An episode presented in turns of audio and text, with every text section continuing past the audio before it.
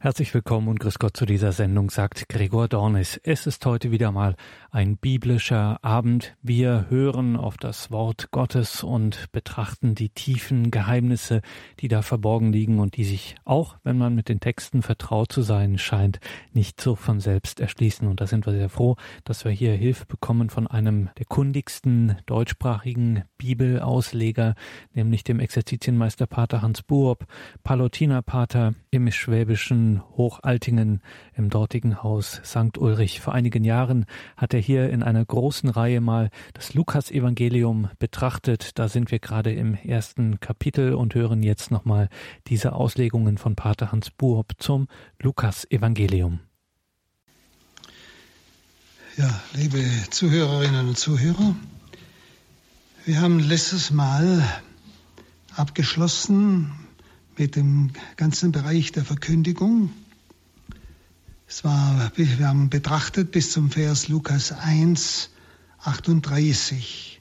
Da sagte Maria, ich bin die Magd des Herrn, mir geschehe, wie du gesagt hast. Danach verließ sie der Engel. Und wir machen jetzt weiter in Lukas 1, 39. Erstes Kapitel, Vers 39. Das heißt, nach einigen Tagen machte sich Maria auf den Weg und eilte in eine Stadt im Bergland von Judäa. Das heißt in Eile.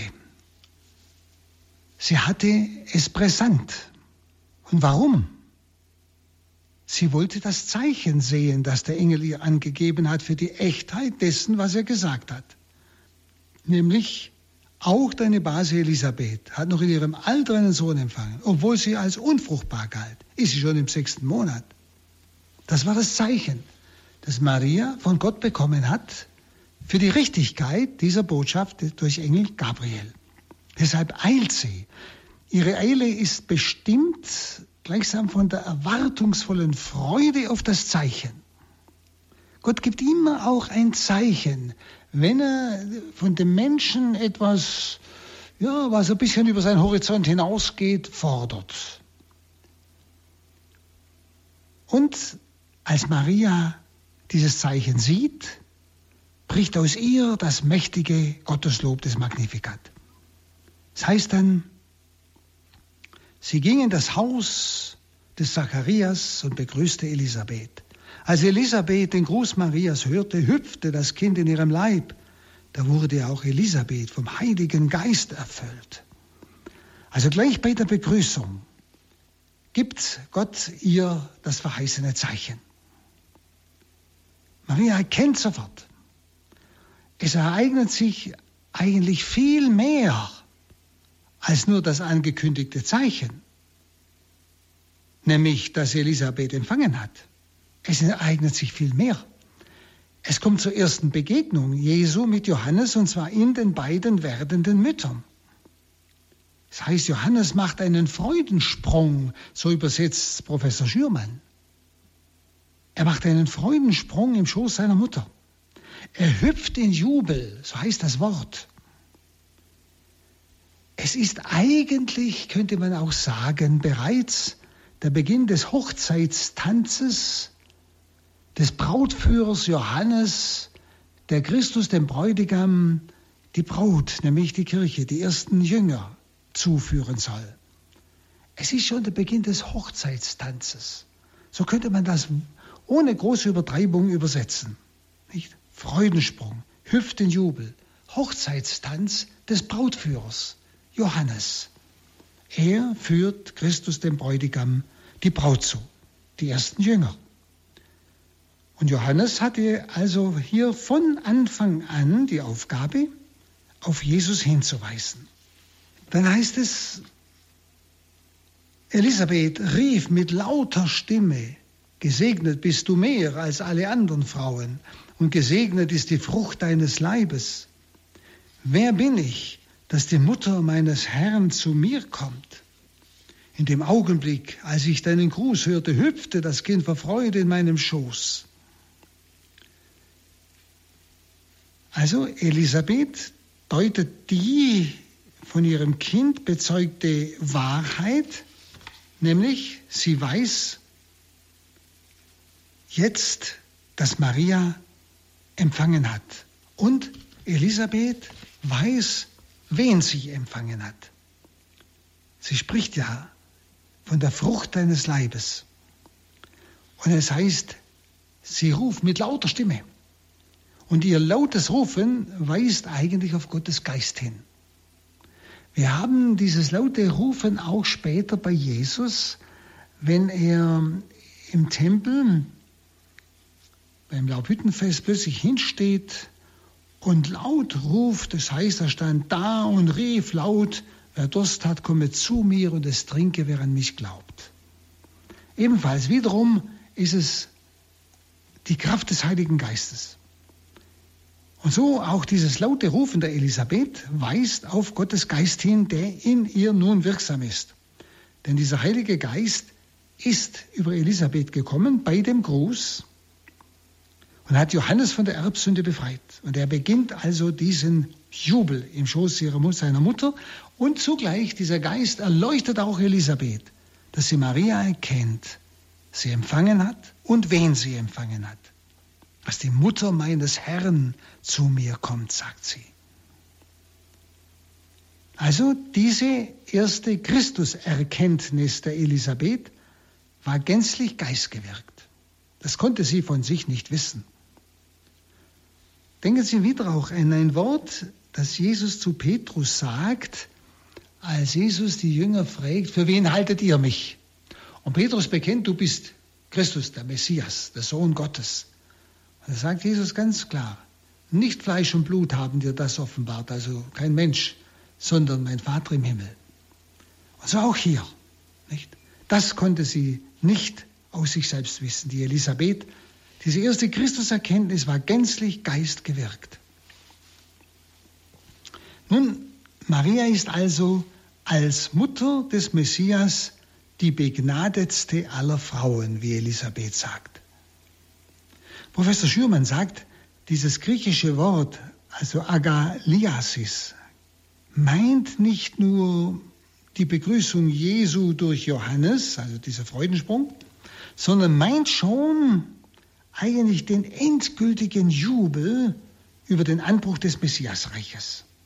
Also das griechische Wort spricht eigentlich schon von dem eschatologischen Jubel, von dem endgültigen Jubel, der nie mehr aufhört in alle Ewigkeit, über den Anbruch des Messiasreiches.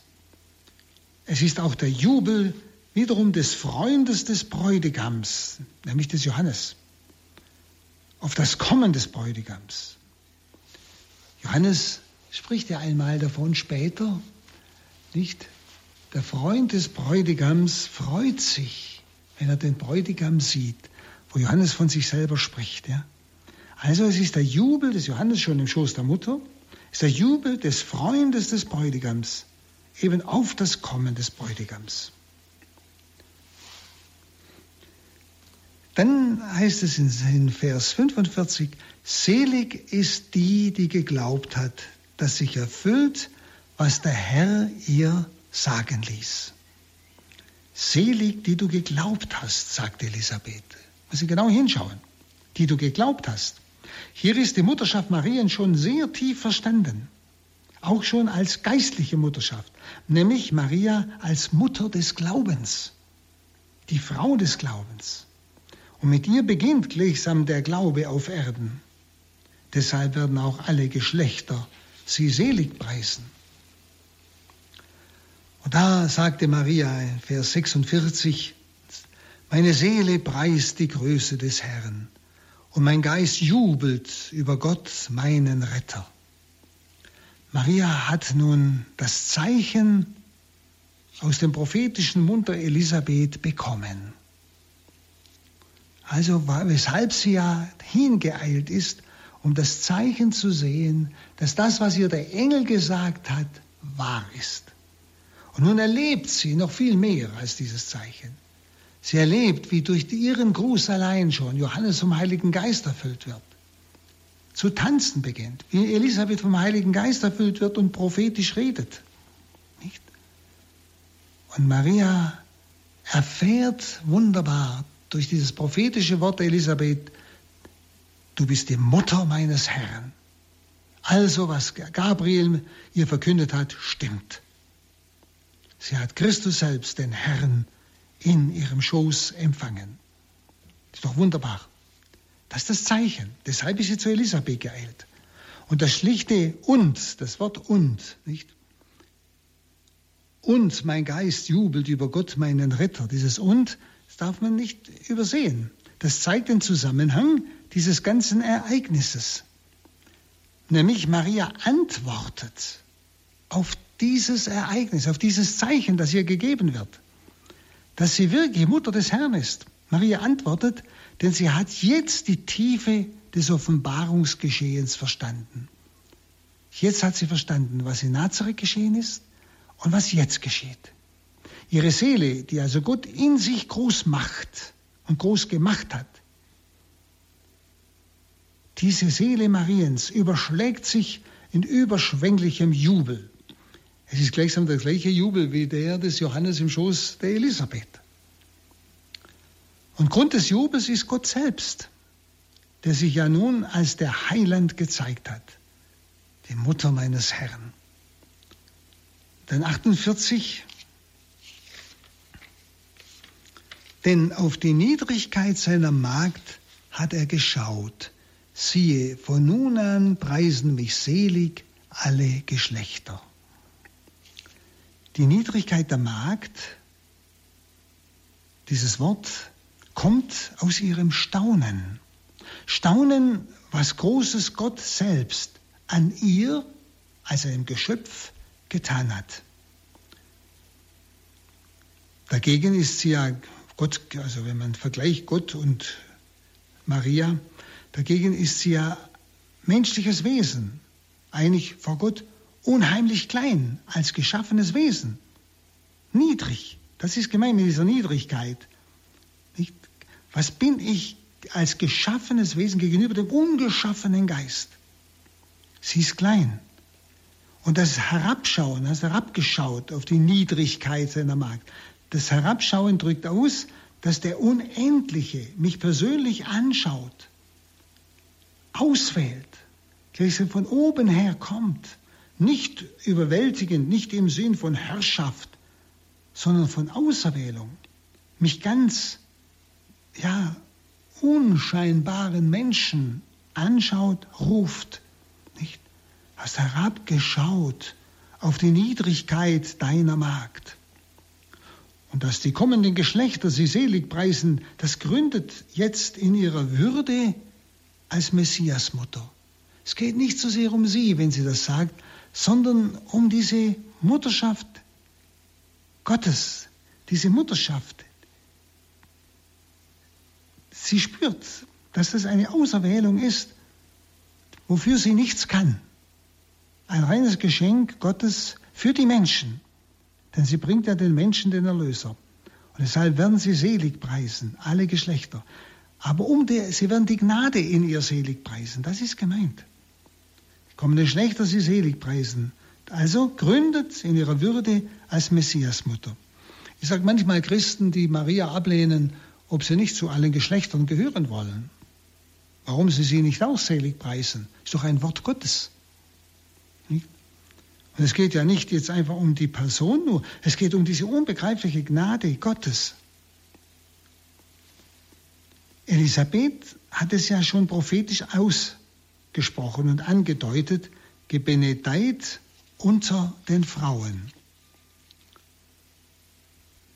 Dann 49 Vers, denn der Mächtige hat Großes an mir getan und sein Name ist heilig. Hier klingt der Grund an für die erwartete universale Seligpreisung aller Geschlechter. Es sind die Großtaten des mächtigen und heiligen Gottes. Das ist der Grund für diese Seligpreisung, die Großtaten des mächtigen und heiligen Gottes. Vom Dank für diese Großtaten Gottes geht das Lied des Magnificat anbetend über zum Lobpreis der Heiligkeit des Namens Gottes. Nicht? Und sein Name ist heilig. Nicht? Und dann 50, er erbarmt sich von Geschlecht zu Geschlecht über alle, die ihn fürchten.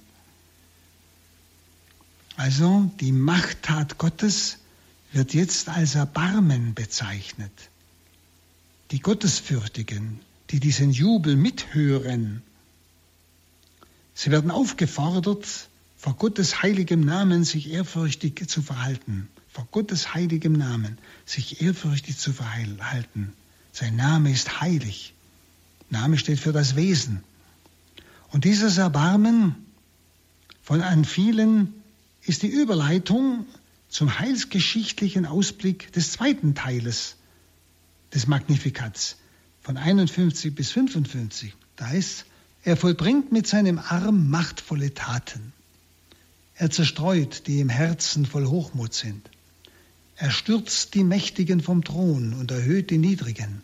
Die Hungernden beschenkt er mit seinen Gaben und lässt die Reichen leer ausgehen. Er nimmt sich seines Knechtes Israel an und denkt an sein Erbarmen, das er unseren Vätern verheißen hat, Abraham und seinen Nachkommen auf ewig.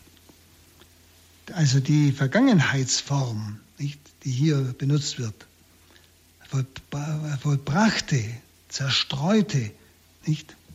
Das ist der Aorist, und zwar in der die folgenden Verse ausgedrückt sind, sind immer in der Vergangenheit eigentlich ausgedrückt, obwohl es hier mit Gegenwart äh, übersetzt ist, wird das Zukünftige als etwas schon Vergangenes beschrieben. Also das, was kommen wird, nämlich er vollbringt mit seinem Arm machtvolle Taten, er stürzt die Mächtigen vom Thron, die Hungernden beschenkt er mit seinen Gaben und so weiter. Das, was alles sein wird, das ist so sicher, dass hier eigentlich alles in der Vergangenheit beschrieben wird. Es ist so sicher, dass man es schon als vergangen beschreiben kann. So sicher, wie wenn etwas schon gewesen wäre. Das ist gemeint. Also das ist diese Vergangenheitsform, der die folgenden Verse also ausgedrückt sind. Weil es eben anfänglich, eben die Menschwerdung des Heilandes, schon eine Erfüllung gefunden hat. In der Menschwerdung hat das alles schon als Wirklichkeit begonnen. Nun, der machtvolle Arm ist ordnungsschaffendes Tun Gottes. Das ist der machtvolle Arm. Das Tun Gottes, das Ordnung schafft am Ende der Tage. Hochmütige und die, die ihn nicht fürchten, die ihre Niedrigkeit, ihr, ihr Geschöpfsein nicht annehmen, die gehören nicht zu ihm. Nicht? Er wirft sie vom Thron. Die gehören nicht zu ihm. Die Hochmütigen sind zugleich die Mächtigen und die Reichen der Welt. Also jetzt von der Gesinnung her gemeint. Und denen gegenüber stehen die Kleinen, die Armen, die Gottesfürchtigen. Maria sieht also die Weltzustände mit den Augen Gottes in diesem Magnifikat und weiß, dass Gott die Weltzustände umkehren muss, wenn die Ordnung Gottes entstehen soll. Er muss sie umkehren. Nicht der Stolze ist der Herrscher der Welt, sondern der Demütige. Nicht der Reiche, also Reiche, das ist wieder der, der glaubt, alles zu wissen, zu kennen. So, dieser Egoist ist der, der die Welt bestimmt. Der die, das ist nicht die Ordnung Gottes, sondern der Arme. Das heißt, der, der ganz offen ist für Gott, der Gott handeln lässt. Der wird die Welt verändern. Deshalb, er stürzt das alles um. Gott wird mit seinem machtvollen Arm eine Ordnung schaffen nach seinem Willen, nämlich eine Heilsordnung, die den Menschen dient. Alles andere ist zerstörerisch. Der Stolze, der Reiche und so weiter, der Gott nicht fürchtet, nicht der Egoist, der kümmert sich nicht um den anderen. Also der politisch, können wir sagen, soziale Zustand der Welt ist heillos in Unordnung. Gut, ich glaube, dafür brauchen wir keine Beweise. Wenn wir so die ganze Welt anschauen, wie die einen Staaten die anderen aussaugen, aber ihnen kaum helfen. Also Gott wird mit seinem machtvollen Arm die Weltzustände umkehren müssen, wenn die Ordnung Gottes entstehen soll. Also es ist das Gegenteil von dem, was Gott gewollt hat, was wir zum Teil in dieser Welt erfahren. Dieser Zustand der Welt, der in Unordnung ist. Nur eine Revolution, die von Gott kommt, kann Abhilfe schaffen. Und das geschieht eben beim Kommen Gottes. Bei der Wiederkunft des Herrn, aber beginnt schon mit seinem Kommen in der Menschwerdung. Nicht? Deshalb kann Maria dieses Lied singen, gleichsam auf Zukunft hin, aber als wäre es schon gewesen, als hätte Gott schon so gehandelt, denn er hat schon begonnen. Und dort, wo Christentum gelebt wird, wird diese neue Ordnung gelebt. Denken Sie nur an die, an die Bergpredigt. Das ist die Umwertung aller Werte, wie sie die Welt heute betont. Dann 54 und folgende. Er nimmt sich seines Knechtes Israel an und denkt an sein Erbarmen, das er unseren Vätern verheißen hat, Abraham und seinen Nachkommen auf ewig. Und Maria blieb etwa drei Monate bei ihr, dann kehrte sie nach Hause zurück. Dieses Loblied im Namen Israels gesungen von Maria, nicht? Aber doch auch im Namen des Gottes, der Gottesfürchtigen im Gottesvolk ebenfalls. Messianische Erneuerung bedeutet eben Scheidung und Gericht. Messianische Erneuerung. Scheidung zwischen dem, was zu Gott gehört und das, was wieder göttlich ist. Und damit Gericht. Das Ziel ist das messianisch erneuerte Israel der Endzeit, also die Kirche, eigentlich wie sie Christus will. Noch ist es dieses Israel Gottes, dieses Volk Gottes verachtet unter den Völkern. Gottes Erbarmen zieht es aus dem Staub und erhöht es. Jetzt auch im Blick auf Israel gesprochen, wenn Maria dieses Magnificat singt, aber wir müssen es immer auch schon übersetzen auf das neue Israel, nämlich die Kirche das neue Volk Gottes. Er zieht es aus dem Staub und erhöht es. Und die Verheißungen an die Väter erfüllen sich jetzt. Nicht? Und dieser letzte 56 Vers, Maria blieb etwa drei Monate bei ihr, dann kehrte sie nach Hause zurück. Äh, das heißt, Maria wartete das Ereignis noch ab, nämlich die Geburt des Johannes. Denn erst die Geburt des Johannes ist die volle Erfüllung der Verheißung nämlich dass Elisabeth empfangen hat und einen Sohn gebiert. Ja? Das ist die Erfüllung der Verheißung. So lange hat Maria gewartet noch. Wenn Maria dann in ihr Haus zurückkehrt, wie es hier heißt im Griechischen, dann heißt das, dass sie eine noch nicht heimgeführte, verlobte Jungfrau war. Sie zog nicht in das Haus des Josef, sondern in ihr Haus zurück. Sie war also noch nicht heimgeführte Jungfrau. Sie war erst verlobt. Und nun kommt die Geburt des Täufers. Das ist Kapitel 1, Vers 57. 57 und 58.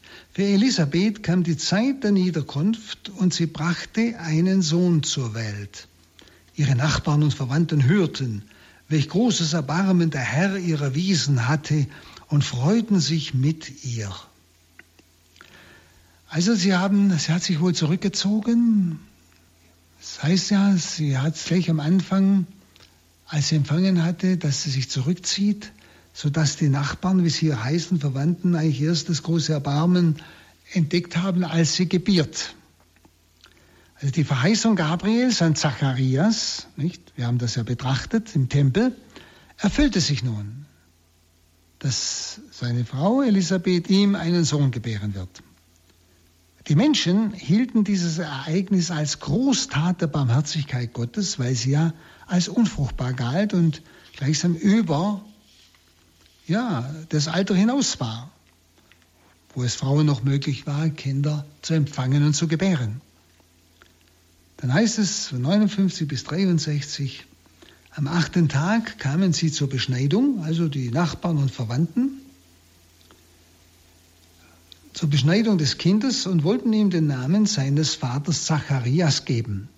Seine Mutter aber widersprach ihnen und sagte, nein, er soll Johannes heißen.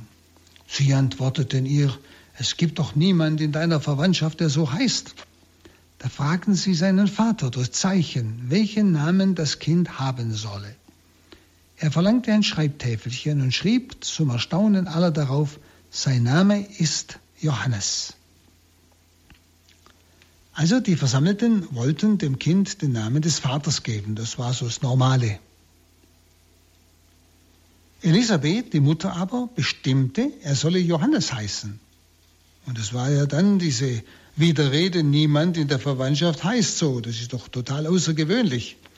Und deshalb fragten sie den noch stummen Vater Zacharias. Und Zacharias gehorcht jetzt der Offenbarung, an der er ja gezweifelt hat und weshalb er stumm geworden ist. Nicht, als der Engel Gabriel im Tempel ihm das sagt, da sagt er, wie soll das geschehen? Woran soll ich erkennen, dass es wahr ist? Da ich alt bin und meine Frau schon übers Alter hinaus ist, er hat gezweifelt. Und das Zeichen, das der Engel ihm gab, das war die Stummheit. Und jetzt kommt genau das Gegenteil. Jetzt gehorcht Zacharias dem Engel, der ihm den Namen des Johannes genannt hat. Nicht? Er gehorcht dieser Offenbarung des Gabriel von damals, an der er ja, wie ich schon sagte, zweifelte und deshalb auch stumm wurde. Er gehorcht. Und er bestimmte den Namen nicht von sich aus, sondern im Gehorsam. Gibt der den Namen, den der Engel genannt hatte. Sein Name ist Johannes, Estin im Griechischen. Nicht, er soll heißen, es wäre also so im Sinne, ich möchte es so haben, sondern er sagt, sein Name ist Johannes. Schon immer, kann man sagen. Also diesen Namen hatte er gleichsam schon von immer von Gott her. Und deshalb heißt es, alle staunten. Und im, 64, im gleichen Augenblick konnte er Mund und Zunge wieder gebrauchen nach neun Monaten und redete und pries Gott.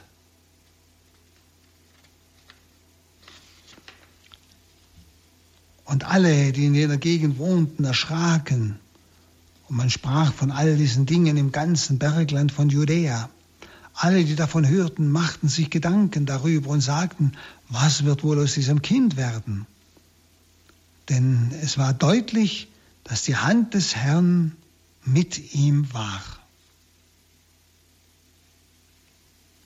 Also jetzt, nachdem er gehorsam war, Zacharias, konnte er sprechen. Als er ungehorsam war, wurde er stumm. Und sein erstes Wort, nachdem er sprechen konnte, ist ein Lobpreis auf Gott. Jetzt befällt alle in der Umgebung die Furcht. Eine Furcht, wie es immer bei Gottes Offenbarungen geschieht. Also es war für die Umgebung, Verwandten, Nachbarn oder all die Leute, die sie kannten, eigentlich ein Erschrecken, ein Gottesschrecken könnte man sagen. Ein Erschrecken, wie wir es immer kennen, wenn eine Gotteserscheinung geschieht.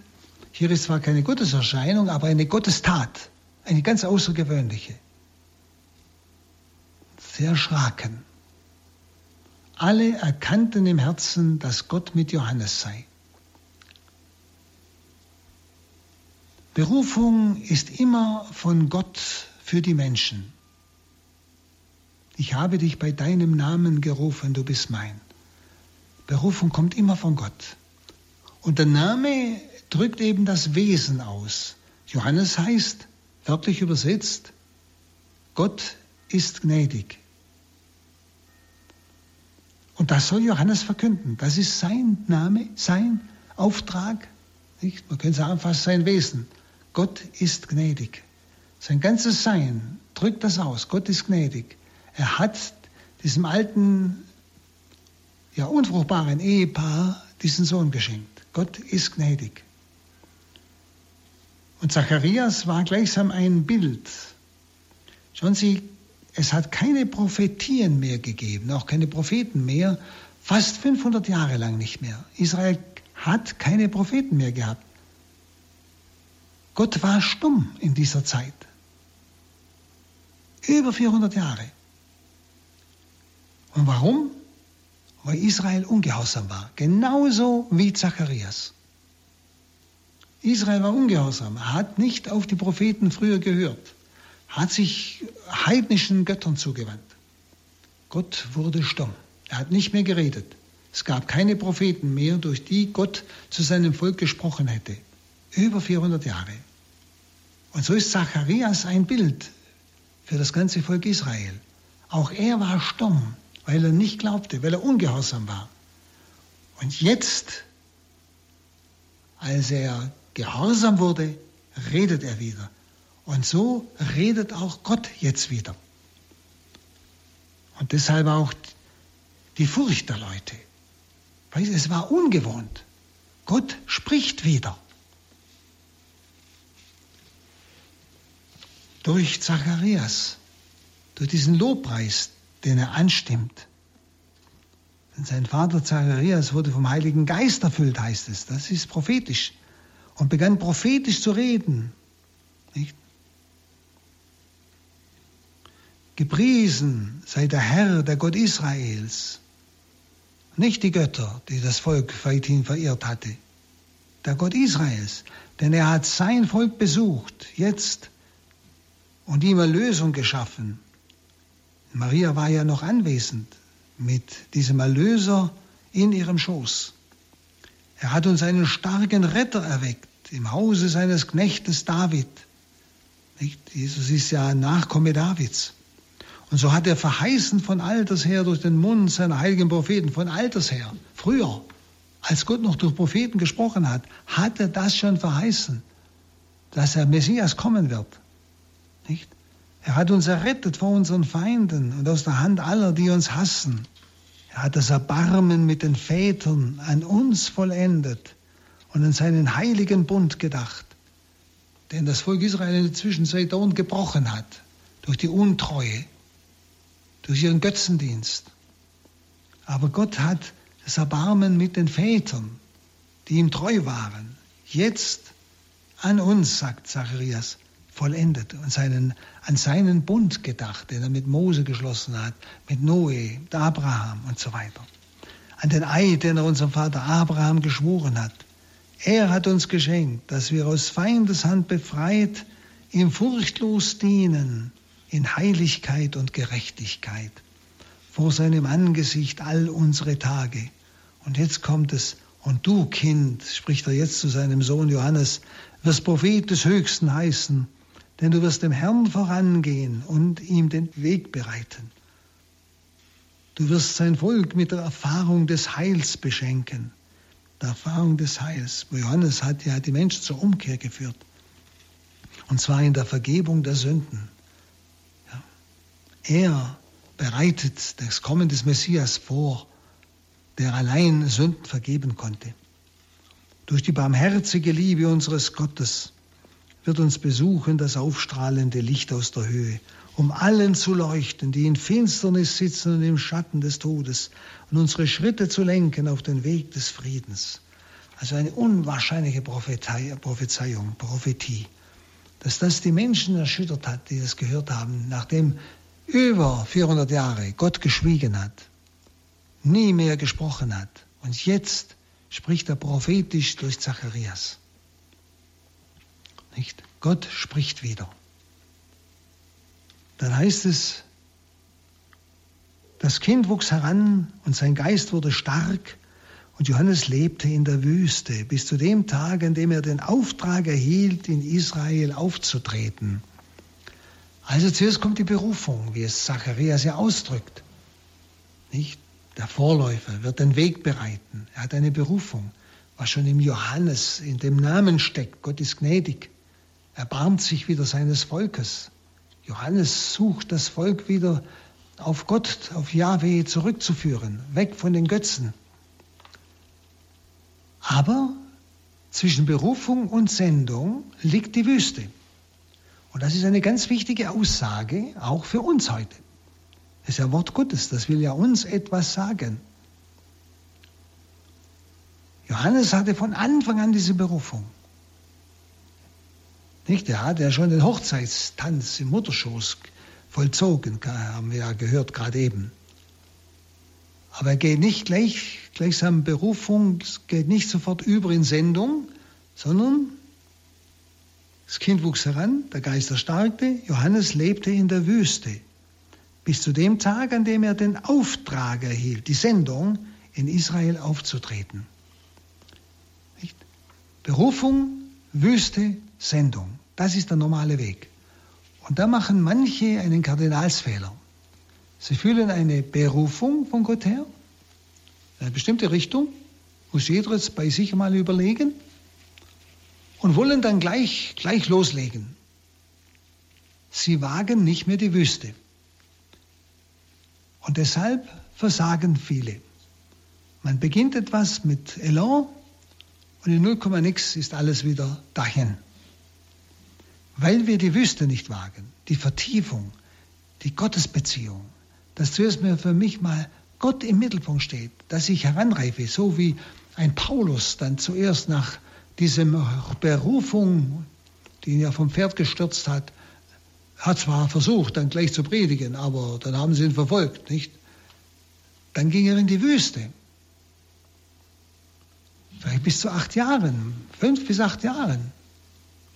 Und erst dann kam die Sendung, als ihn Barnabas aufsucht in Tarsus und mitnimmt nach Antiochien.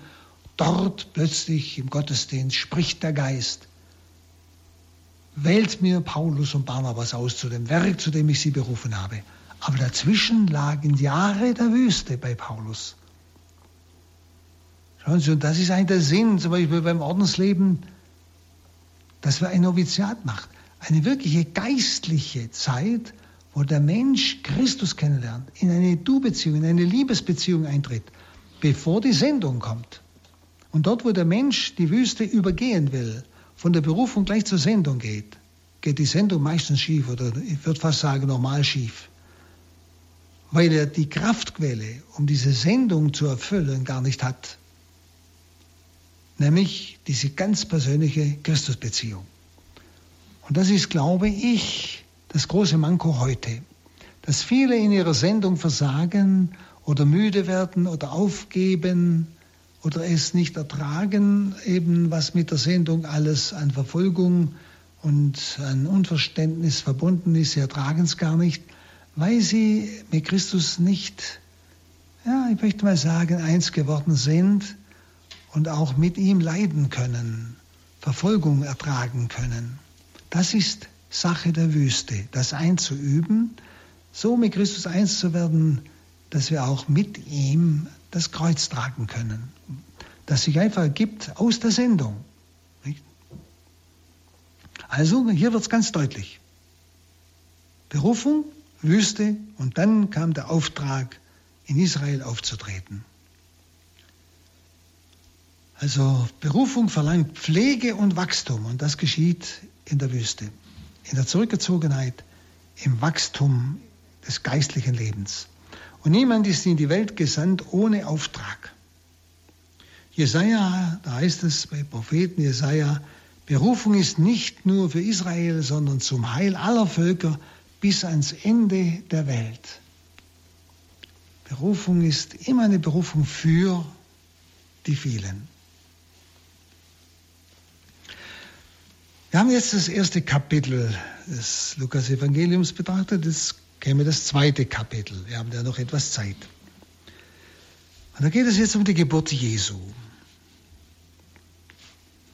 Und da heißt es, es ist ein ganz bekannter Text aus der Weihnachtsliturgie, in jenen Tagen erließ Kaiser Augustus den Befehl, alle Bewohner des Reiches in Steuerlisten einzutragen.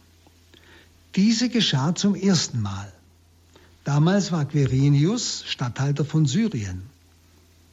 Da ging jeder in seine Stadt, um sich eintragen zu lassen. So zog auch Josef von der Stadt Nazareth in Galiläa hinauf nach Judäa in die Stadt Davids, die Bethlehem heißt. Denn er war aus dem Hause und Geschlecht Davids. David ist ja in Bethlehem geboren, er ist ja von Bethlehem. Er wollte sich eintragen lassen mit Maria, seiner Verlobten, die ein Kind erwartete. Als sie dort waren, kam für Maria die Zeit ihrer Niederkunft. Und sie gebar ihren Sohn, den Erstgeborenen, sie wickelte ihn in Windel und legte ihn in eine Krippe, weil in der Herberge kein Platz für sie war. In jener Gegend lagerten Hirten auf freiem Feld und hielten Nachtwache bei ihrer Herde. Da trat der Engel des Herrn zu ihnen, und der Glanz des Herrn umstrahlte sie. Sie fürchteten sich sehr. Der Engel aber sagte zu ihnen, Fürchtet euch nicht, denn ich verkünde euch eine große Freude, die dem ganzen Volk zuteil werden soll. Heute ist euch in der Stadt Davids der Retter geboren. Er ist der Messias, der Herr. Und das soll euch als Zeichen dienen. Auch hier wieder das Zeichen. Ihr werdet ein Kind finden, das in Windeln gewickelt in einer Krippe liegt. Und plötzlich war bei dem Engel ein großes himmlisches Heer, das Gott lobte und sprach, verherrlicht ist Gott in der Höhe und auf Erden ist Friede bei den Menschen seiner Gnade. Also, der heilige Lukas berichtet, man kann sagen, ohne Romantik, eigentlich ganz trocken, was geschehen ist. Kaiser Augustus ruft die Leute zusammen, sie müssen sich eintragen, zu welcher Zeit es war, genau die Zeitangabe, nicht? Und eigentlich dieses, dieser ganz trockene Bericht des Lukas, der ja allem genau nachgegangen ist, wie er einmal schreibt, ist eigentlich Zeichen dafür, dass er die Wahrheit sagt. Er macht keine Umschweife, er macht keine Schnörkel. Also ganz trocken kann man sagen, bringt er diese Wirklichkeit. Kaiser Augustus, Kaiser von Rom, heidnischer Kaiser, göttlicher Kaiser, wurde angebetet als Gottheit. Nicht? Dieser Kaiser Augustus, dieses, diese Tatsache zeigt, wie auch die Größten der Erde letzten Endes Handlanger des Willens Gottes sind. Wie auch die Größten der Erde. Und wenn man denkt, der lässt sich noch als Gott anbeten, nicht? also der ganz auf der anderen Seite steht, Gott gar nicht kennt, sondern sich zu Gott macht, dass selbst der muss mitwirken, dass die, der Wille Gottes in der Welt geschieht. Das dürfen Sie nie vergessen. Die größten Gottesfeinde müssen genauso mitwirken, dass der Wille Gottes geschieht. Denn schauen Sie, die Heilige Schrift sagt ja, dass der Messias in Bethlehem geboren wird. Du Bethlehem im Lande Juda. Ja? Aber Maria steht vor der Geburt und ist in Nazareth. Und jetzt benutzt Gott diesen heidnischen Kaiser, dass dieses Wort der Schrift in Erfüllung geht. Und so kommt Maria mit Josef nach Bethlehem. Und die Volkszählung ist ja wegen den Steuern. Das heißt, sie mussten angeben, was sie besitzen, und danach mussten sie den Römern Steuer zahlen. Es gibt einen Bericht aus Syrien, das gehörte ja zur Provinz Syrien damals, wie das zuging. Das muss ein Jammern und ein Schreien gewesen sein, weil diese Römer, die Leute, die Knechte, die Sklaven, die Herren wirklich ge gefoltert haben zum Teil, geschlagen haben, damit sie mehr angeben sollen, als was sie haben, damit die Römer mehr Steuern bekommen. Es muss also etwas fürchterliches gewesen sein. Also wenn man das so, so einfach schlicht liest. Und dann bedenken wir, der Weg von Nazareth nach Bethlehem war so ungefähr, oder ist, ist so ungefähr 170 Kilometer. Und Bethlehem hatte damals etwa 900 Einwohner.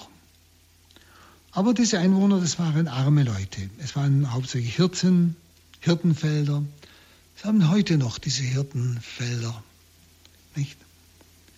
Und deshalb schreibt ja der Prophet Micha in 5.1, Du Bethlehem im Lande Juda, bist keineswegs die geringste unter den Fürstenstädten von Juda. Fürstenstädten, weil David, der, der zweite König, ja aus Bethlehem stand. Das heißt eine Fürstenstadt. Du bist aber nicht die geringste unter den Fürstenstädten. Denn aus dir wird hervorgehen der, der mein Volk Israel regieren soll. Es war die geringste, weil es eine Hirtenstadt war, weil es nur noch einfache Leute dort gab. Das waren für die Schriftgelehrten, für die Pharisäer, für die gelehrten Juden, waren das ja, Leute, die das Gesetz nicht kannten, weil sie nicht lesen und schreiben konnten und deshalb auch verloren gingen. Also sie waren praktisch ohne Bedeutung. Also eine der geringsten Fürstenstädten. Und, Und der Prophet Micha sagt, nein, du bist nicht die geringste der Fürsten, sondern aus dir wird der Fürst hervorgehen, der mein Volk Israel regieren soll. Das ist der Hintergrund. Und wie wird dieser König empfangen? In einer Krippe. Gut, man muss das natürlich auch so sehen. Wissen Sie, Sie haben ja zum Teil die Häuser an Höhlen gebaut oder sie haben sogar in Höhlen gelebt, in natürlichen Höhlen. Nicht? Und im hinteren Teil der Höhle, da war das Vieh, also Vieh, vielleicht, was sie halt hatten, die hatten ja nicht viel. Ein, zwei, drei Tiere vielleicht. Und da war es auch am, am ruhigsten und vorne, im vorderen Teil, da lagen bei Nacht alle, die zur Familie gehörten, da wurde ein Teppich ausgerollt und da lagen sie. Und deshalb ist es für eine Gebärende natürlich am vernünftigsten gewesen, im hinteren Teil, dort wo die Tiere sind, wo die Krippe ist, wo auch ein bisschen erhöht ist, das Kind hinzulegen. Damit es nicht, wenn die alle da nebeneinander liegen, das Kind erdrückt wird. Also das ist dieser, dieses Wort auch in der Schrift im Griechischen nicht äh, dass es so in diesem hinteren Raum eines solchen Hauses geboren wurde. Also eine Krippe. Und es war stille Nacht. Es heißt ja, die Engel kamen zu den Hirten. Und die Hirten waren auf freiem Felde und hielten Nachtwache bei ihren Herden. Sie schliefen nicht. Erst einmal Nachtwache. Es war in der stillen Nacht. Gott kommt unauffällig. Und das ist auch eine wunderbare Aussage, die wir uns gut merken sollten, auch in unserem Leben. Gott wird nicht in großen Auftritten kommen, er kommt oft ganz still in der Nacht. Sagen wir mal in Situationen, wo wir vielleicht gar nichts erwarten. Auf einmal machen wir eine besondere Erfahrung mit Gott. Vor allem dort, wo es Nacht ist, das heißt still ist. Aber da der Mensch heute fast nicht mehr still sein kann, dauernd muss was ratschen und, und laufen und, und dröhnen, deshalb ist der Mensch eigentlich fast nicht mehr fähig, Gott zu erfahren. Das ist das Verheerende heute. Wenn Sie so, so wertvoll viele Erfindungen sind, aber wenn der Mensch sie nicht richtig gebrauchen kann, werden sie ihm zum Fluch. Nicht? In der Nacht Nachtwache, wo still ist, betritt Gott die Erde. Dort, der Stille, werden Sie Gott erfahren. Jeder von uns, wenn er will. Und, wie gesagt, einmal, Gott kommt in der Stille und er kommt zu den Wachenden. Die Engel, die normalerweise im Alten Testament nur großen Gestalten erschienen sind, nicht?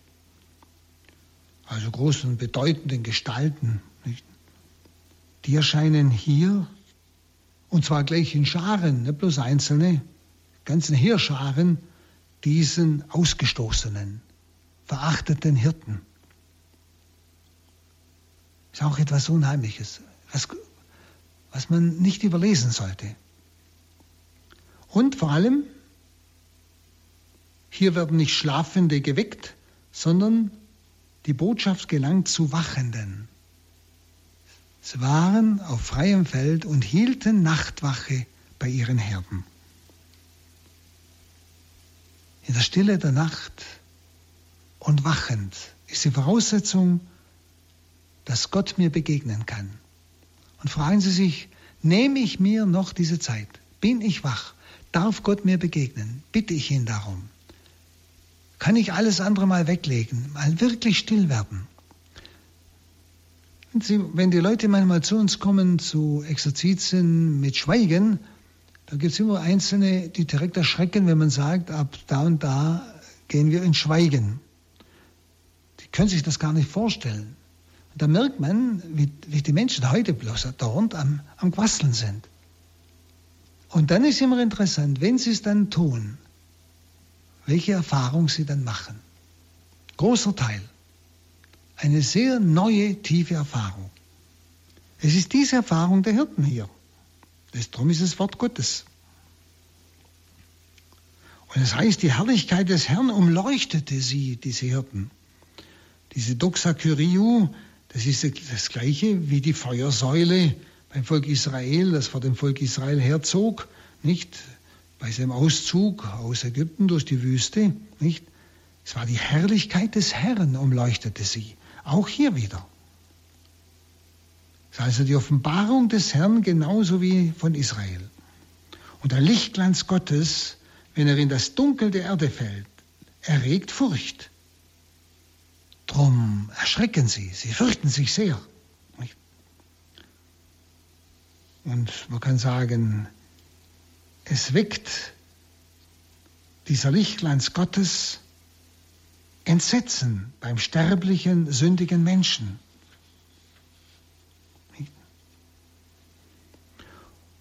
So auch heute noch. Wenn der Mensch Gott erkennt, erkennt er aber auch in diesem Lichte Gottes seine Sündhaftigkeit. Und darüber erschrickt er. Das ist normal. Wenn der Mensch kein Sündenbewusstsein mehr hat, kann man sagen, er hat auch Gott nie erfahren. Er ist nie in diesen Lichtglanz Gottes hineingetreten. Er hat Gott nie Raum gegeben, Stille, Wachheit, wo Gott ihn hätte treffen können. Es ist also bei diesen Hirten wie auch bis heute, bei jedem Menschen, der Gott begegnet, es ist das Erschrecken vor der Majestät Gottes, das Erschrecken vor der Heiligkeit Gottes. Und deshalb führt diese Heiligkeit Gottes den Menschen zur Anbetung. Also wenn, das kann man genauso rumdrehen und sagen, wenn der Mensch keine, ja, kein, kein Zug mehr, keine, gar kein Interesse an der Anbetung mehr hat, dann kann er unmöglich eigentlich der Majestät, der Heiligkeit Gottes begegnet sein. Und dann heißt es ja nicht, siehe, ich verkünde euch eine große Freude. Also dieses siehe, das ist wieder dieses Idu, dieses, passt auf, etwas Außergewöhnliches verkünde ich euch. Und ich verkünde euch heißt eigentlich, mal so wörtlich übersetzt, ich evangelisiere euch. Und die Freude der Evangelisation, nämlich eine große Freude zu verkünden, ist Freude diese Botschaft von der Menschwerdung zu verkünden, bewirkt Freude in den Hirten, bringt die frohe Botschaft. Nicht? Also evangelisieren führt nicht zu Gericht, sondern zur großen Freude. Und was verkündete der Engel? Erstens, er ist geboren. Er. Zweitens, er ist euch geboren. Ein herrliches Wort. Und drittens, er ist euch heute geboren. Also Vergangenheit wird zur Gegenwart. Und dieser Er ist der Retter. Er sagt ja, der Retter, der Heiland, ist der Christus, der Gesalbte, der Messias, er ist der Kyrios, also im tiefsten Grunde Gott selbst. Nicht? In der Stadt Davids ist euch der Retter geboren. Er ist der Messias, der Herr. Retter, Heiland. Christus, Messias, ist das gleiche Wort, Gesalbte. Kyrios, der Herr, der göttliche Herr. Ich war einmal sehr erstaunt, als ich festgestellt habe, dass in derselben Weihnachtsnacht 1886 drei Menschen zutiefst von Gott berührt wurden. Zwei Atheisten, Paul Claudel und Charles de Foucault, die nicht an Gott glaubten die aber in der Weihnachtsnacht betroffen wurden vom Geheimnis der Menschwerdung. Und die kleine Theresia, die also, ja, man kann sagen, sehr eigenartig war, im, auch im psychischen Bereich, in, der Heil in dieser Weihnachtsnacht, in derselben Weihnachtsnacht, 1886, wurde geheilt. Nicht?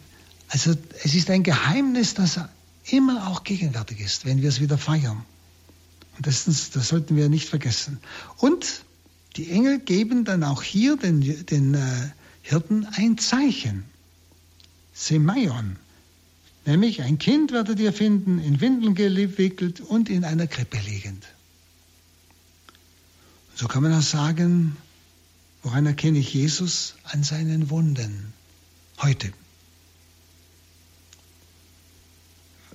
Den Erlöser erkenne ich an seinen Wunden. Und der Kreise Simeon, weil ich sagte ja schon, er wird ein Zeichen sein. Er wird ein Zeichen sein, dem widersprochen wird. Die Menschen müssen sich an ihm entscheiden. Und das Zeichen des Menschensohnes ist das Kreuz. Oder denken Sie auch an das Zeichen des Jona, nicht? Drei Tage und drei Nächte im Bauch des Fisches. Also die Hirten, sie laufen, sie suchen, sie suchen das Zeichen. Es ist genauso wie Maria zu Elisabeth ging, um das Zeichen zu sehen. Und so eilen auch sie, um das Zeichen zu sehen.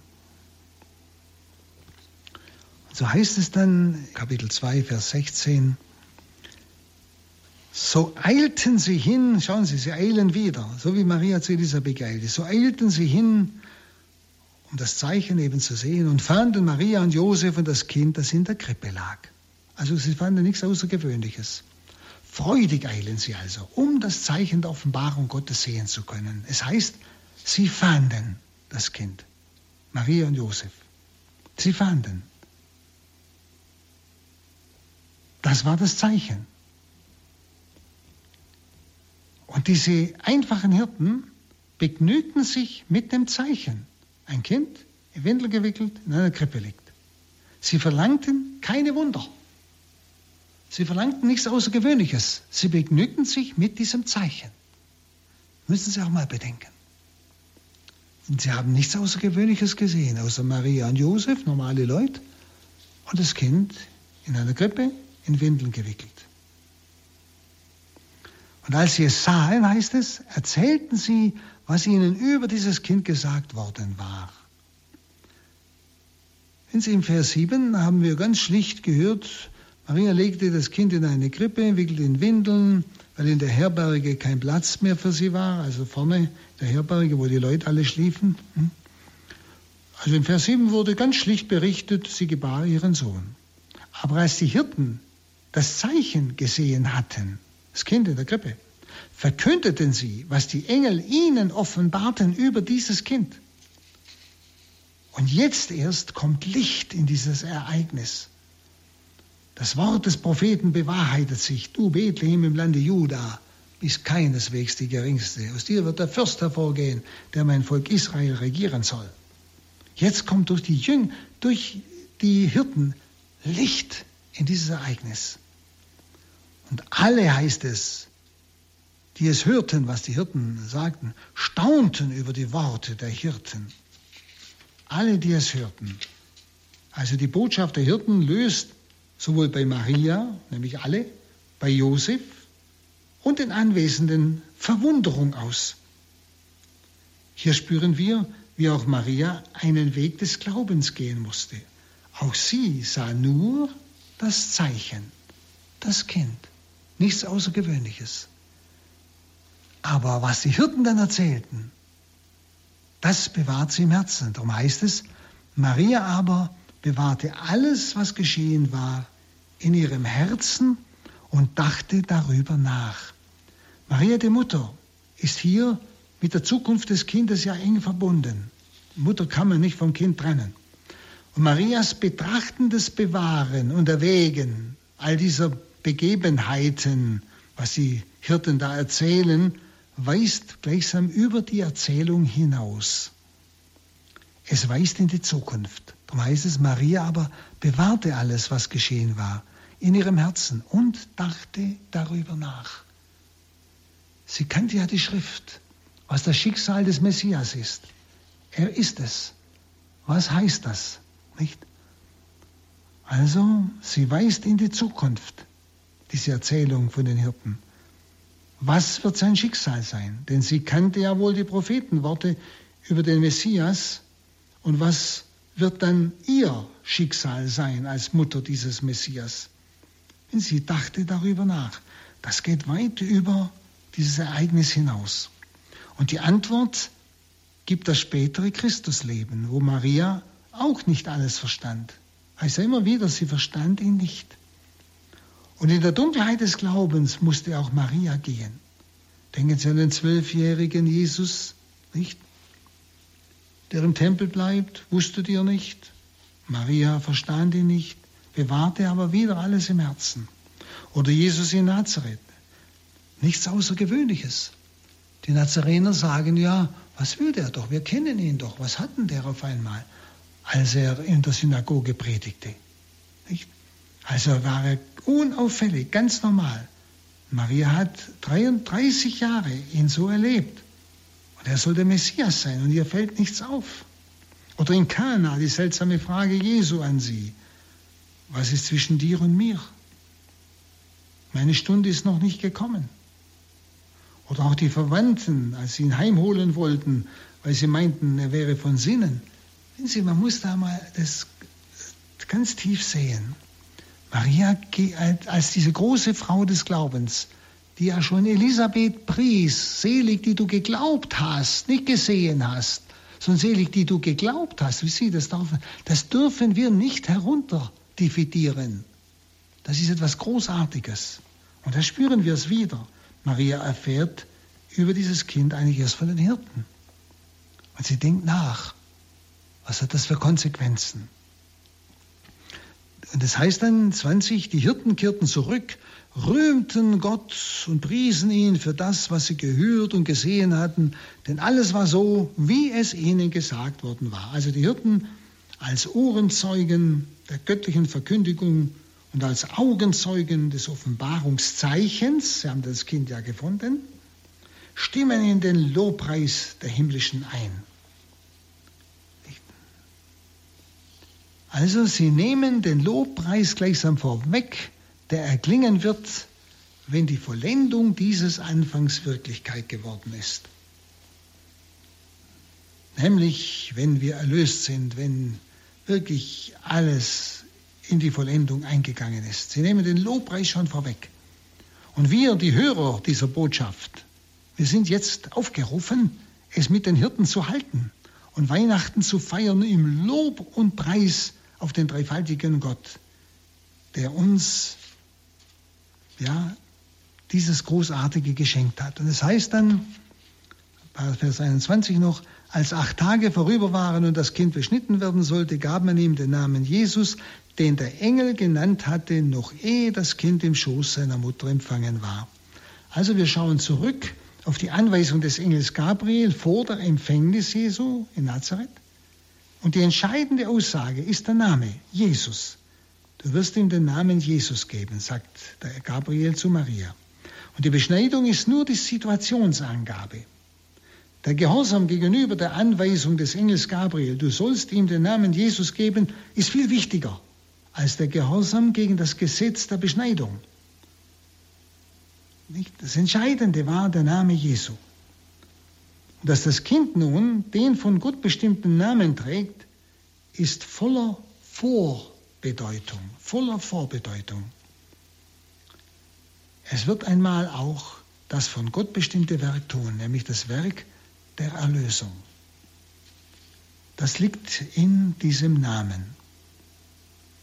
So, liebe Zuhörerinnen und Zuhörer, hier wollen wir wieder Schluss machen und das nächste Mal weiter betrachten.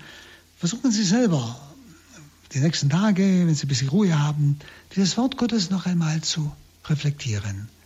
Die einzelnen Sätze. Lassen noch einmal alles heraufkommen, was wir jetzt miteinander betrachtet haben. Denn es ist das Wort Gottes, das uns wirklich Tiefes offenbart.